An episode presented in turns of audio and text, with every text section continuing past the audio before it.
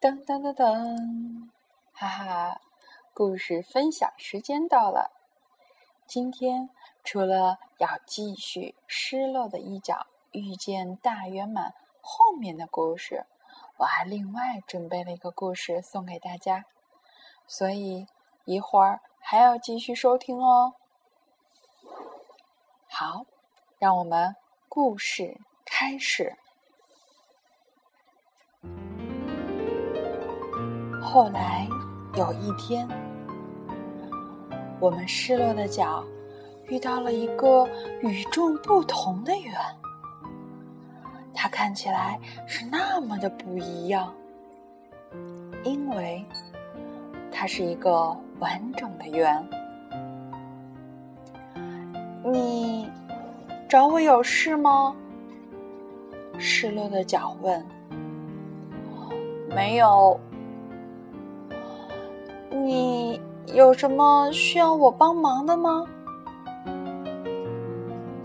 没有。那你是谁？失落的脚压制不住自己的好奇心，问道：“我是大圆满。”哦，我想你就是我一直在等的那一个。失落的脚说：“或许我就是你失落的一角，但是我什么也不缺啊。”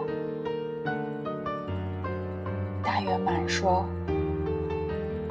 我身上没有适合你的地方，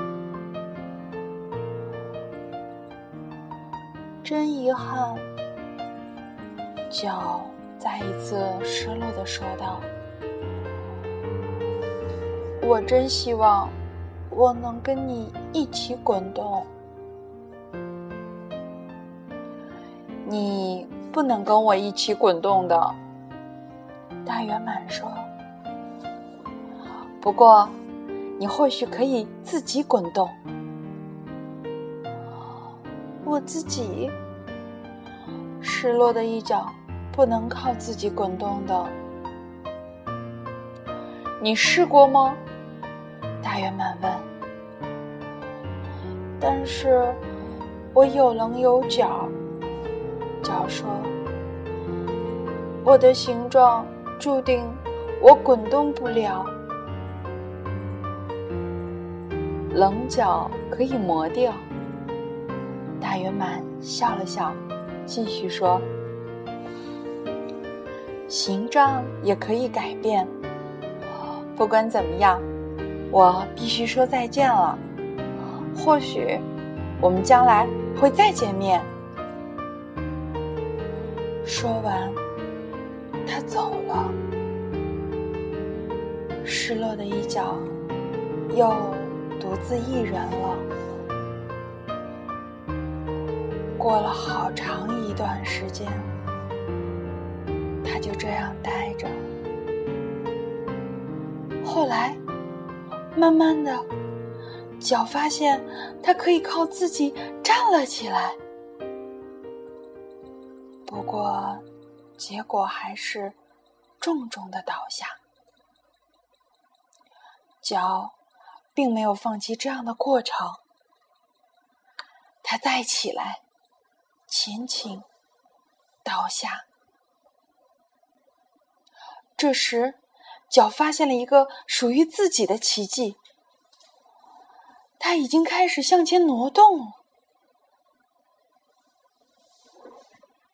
再过了不久，脚的尖角开始磨掉。脚决定继续这样的过程：起来，前倾，倒下。起来，前倾，倒下。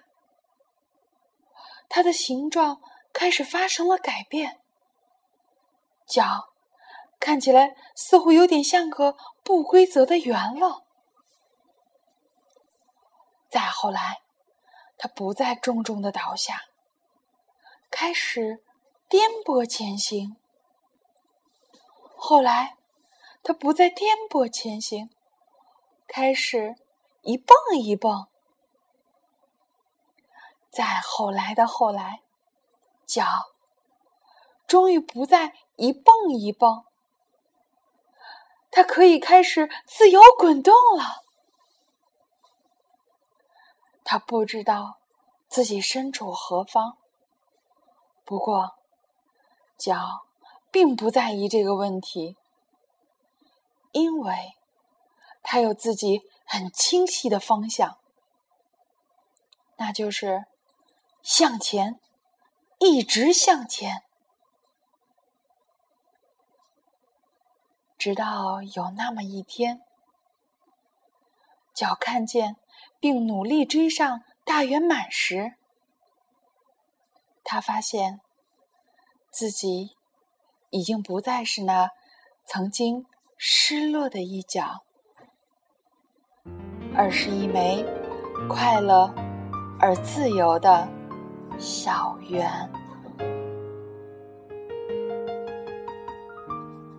好啦，这个故事结束了。